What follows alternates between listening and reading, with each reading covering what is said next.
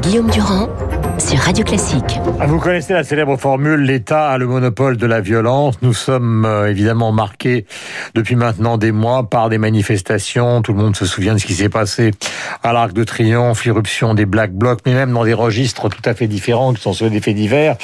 Eh bien, euh, il y a quelques jours, euh, le braquage dont a été l'objet Bernard Tapie. A strictement, on ne peut pas comparer toutes les violences. Ce serait absurde et ces amalgames seraient même nauséabonds. Mais Pascal Bruckner, je suis ravi de vous recevoir parce qu'il faut quand même réfléchir à ce que d'un point de vue, j'allais dire, des textes, de la philosophie, de la réflexion, à quoi correspond finalement cette violence. Euh, Est-ce qu'on doit l'assimiler à un problème social qui finalement régirait toutes les sociétés depuis leur existence? Ou est-ce que c'est quelque chose de tout à fait particulier? C'est-à-dire quelque chose qui émanerait au fond des... Alors je vais simplifier, être un peu caricatural, mais c'est social ou c'est le mal, la violence? C'est un peu ça le problème qu'on peut se poser. Alors il faut, il faut peut-être repartir du début, euh, c'est-à-dire la manière dont on explique le, mal. Mmh. Et le, je crois que nous vivons aujourd'hui sous l'égide de Jean-Jacques Rousseau, qui expliquait que l'homme sort pur des mains de la nature, mais est corrompu par la société. Et toute la sociologie contemporaine, notamment depuis euh, Pierre Bourdieu, s'est appuyée sur ce, ce thème pour dire que toute forme de violence qu'elle soit une violence de délinquant, une violence sociale, a son origine dans les inégalités de la société et que par conséquent c'est la société qu'il faut changer et non pas les individus qui eux mhm. pris isolément sont exempts de toute faute. Mhm. Alors à partir de ce de ce type de raisonnement euh, on glisse évidemment très vite vers une culture de l'excuse, mhm. qui est aujourd'hui prédominante parce qu'on vous explique que tous les types de violences, des attentats jusqu'aux agressions privées euh, comme celle dont vous parliez, dont a été victime euh, Bernard Tapie, sont motivées fondamentalement par une injustice. Et s'il y a une injustice, la faute euh, bascule sur la société, sur l'ordre, sur le système, et non pas sur les personnes qui certes ont commis des actes condamnables, mhm. mais doivent être euh, en quelque sorte innocentés de leurs actes.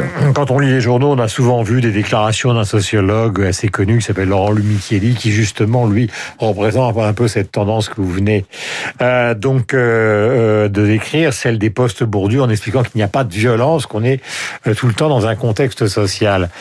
Mais il n'y a pas que Rousseau. Donc, quels sont ceux aussi qui ont réfléchi à ce sujet et qui donnent une version totalement différente? Ben le, plus grand, c'est René Girard.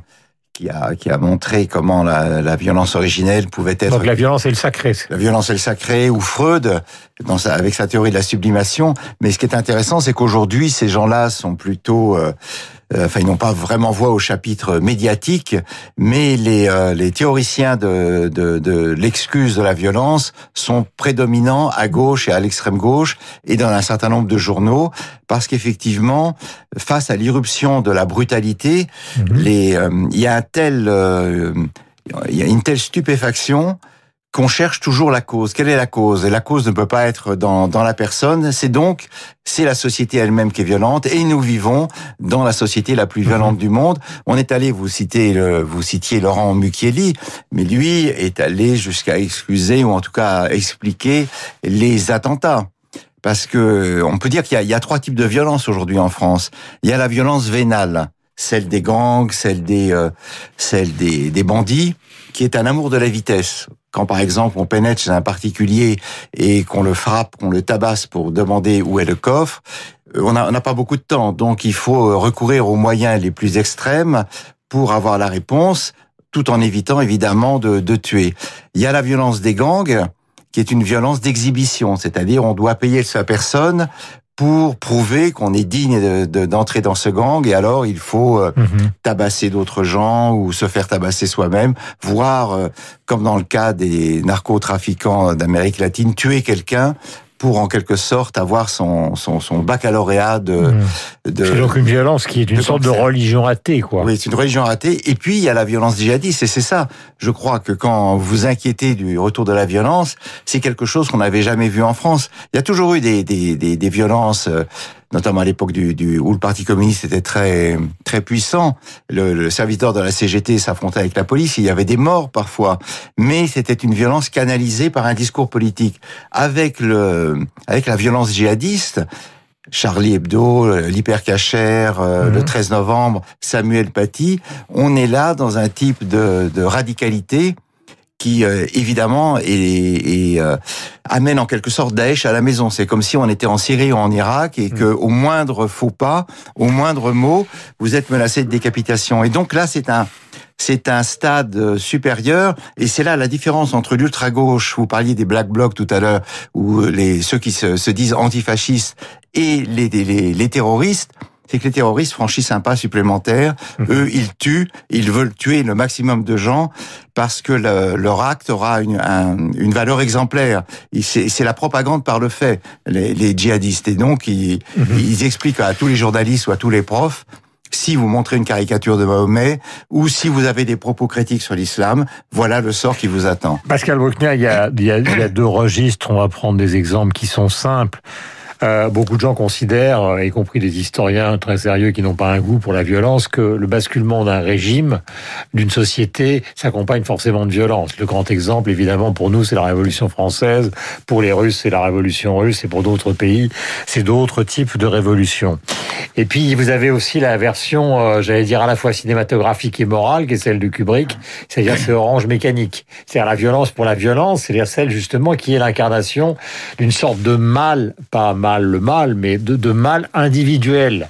Euh, cette deuxième type de, ce deuxième type de violence, vous avez évoqué René Girard et, et Freud, on n'en a pas suffisamment parlé, puisqu'on a beaucoup parlé de la première. Eux, que pensent-ils sur ce registre-là? C'est-à-dire que c'est une violence qui provient justement d'une d'un mal qui passe par l'individu. Ben, il vient un moment où euh, je pense qu'il y a une violence qui peut être constructrice quand on se bat pour obtenir une, euh, le, résultat d'une cause qu'on estime juste. À ce moment-là, on peut faire euh, des, des, grèves. Bon, la France est évidemment championne du monde de la grève. On peut faire des manifestations. On peut s'affronter avec la police. Mais ça, c'est une violence. Même une violence qu'on s'inflige, comme Navalny, par exemple, contre Poutine. Oui. Alors oui. Alors Navalny, c'est très, c'est très russe parce qu'au fond, Navalny est prêt à mourir pour défendre sa cause. Et là, c'est quelque chose qu'on qu'on ne trouve pas en France et qu'on ne trouve pas non plus. Je parlais du djihadiste. Le djihadiste euh, est prêt à mourir, mais à condition de tuer beaucoup d'autres mondes, euh, d'autres gens. Navalny, lui, il est prêt à mourir seul pour prouver qu'il est le, qu'il résiste au tyran, au tsar, qui veut le, qui veut l'asservir et à travers lui asservir toute forme d'opposition. Mais la version orange mécanique, donc la version justement. Donc la version orange mécanique, c'est c'est alors pourquoi la, la, la violence nous fascine-t-elle tous? Parce qu'elle est l'occasion d'une jouissance inouïe, c'est-à-dire c'est la c'est la volupté de briser tous les tabous, euh, d'enfreindre toutes les lois qui régissent l'humanité en tuant, en frappant, en torturant. Et évidemment c'est le c'est un motif artistique euh, très fort. Vous avez parlé de Kubrick, on pourrait parler de Scorsese, de tous les films policiers. Et c'est ça au fond qui nous fascine. Et plus nous sommes civilisés, plus donc plus nous réfrénons notre violence intérieure, plus nous aimons regarder ou lire des, des, des, des thrillers, voir des films violents, ce qui est une manière euh, de symbolique d'assouvir cette pulsion, mais nous nous interdisons le passage à l'acte. Ce qui est, ce qui est inquiétant aujourd'hui en France, c'est que de plus en plus de groupes privés se permettent de passer à l'acte mhm. au nom d'idéologies plus ou moins fantaisistes et ne, se, ne, sont freinés par aucune espèce d'interdit lorsqu'il s'agit par exemple de frapper des policiers mhm. ou lorsqu'il s'agit d'attaquer euh, une personne privée. Et c'est donc le, il y a une montée en France depuis euh, une dizaine d'années de ce qu'on pourrait appeler une sauvagerie privée qui euh, ne craint plus la loi et qui au contraire désigne la loi comme étant l'oppression maximale. Mhm. Et puis cette affaire tapis donc qui fait réagir encore beaucoup sur les réseaux sociaux. Euh, ce matin, on n'a absolument aucune indication dans les journaux sur évidemment le le quatuor qui a organisé donc euh, euh, ce saucissonnage, comme on dit, le mot est absolument euh, atroce. Je voulais terminer justement concernant la littérature, puisque vous aviez évoqué tout à l'heure euh, le cinéma. C'est vrai que par exemple dans Stephen King, Misery, y a aussi ce rapport entre un écrivain et une dame qui le qui le qui le comment dirais-je qui le sauve d'un accident au bord de la route et qui finalement l'enferme pour le torturer d'une certaine manière. Alors là, on est dans on est dans dans quoi? Dans, dans la volonté de d'exfiltrer la violence, de pas de la sublimer? Euh, la mettre en scène. Enfin, c'est c'est assez ambigu. Dans Misery Ouais. Ah, mais Misery, c'est un, c'est une idée géniale. Je veux dire que tout écrivain regrette de ne pas avoir eu cette idée-là. C'est l'idée au fond que les gens. Avec James Caan, c'est Cathy Bates au cinéma. L'écrivain a un accident et donc une infirmière à la retraite qui a l'air toute gentille le recueille chez lui, commence par le soigner, puis par le tabasser, puis par lui casser la jambe, puis c'est l'enfer. Alors c'est l'enfer parce que c'est cette idée très géniale que, enfin, mon avis, que tout adorateur peut se transformer en persécuteur. Et donc, Katie Bates lit le manuscrit que cet écrivain joué par James Caan euh, a dans son sac, et puis il a fait mourir le personnage préféré de Cathy Bates, et donc elle l'oblige à réécrire, et comme il s'y refuse, elle est prête à le tuer, tout simplement parce qu'elle préfère le, le, héros imaginaire à l'écrivain réel. Hmm. Et donc là, c'est justement ce rapport de, de sadisme qu'un fan peut exercer à l'endroit de son idole. Et ça, c'est une idée extraordinaire. Voilà, et donc nous avons un exemple célèbre dans ce domaine, c'est l'assassinat de John Lennon par celui qui fut son fan et qui l'a attendu au pied du Dakota Building. Merci de nous avoir aidé à réfléchir sur ces phénomènes multiples et variés qu'il ne faut pas tous assimiler au nom d'amalgame. Mais la violence est bien réelle dans la société d'aujourd'hui. 8h58, nous étions avec Pascal Bruck.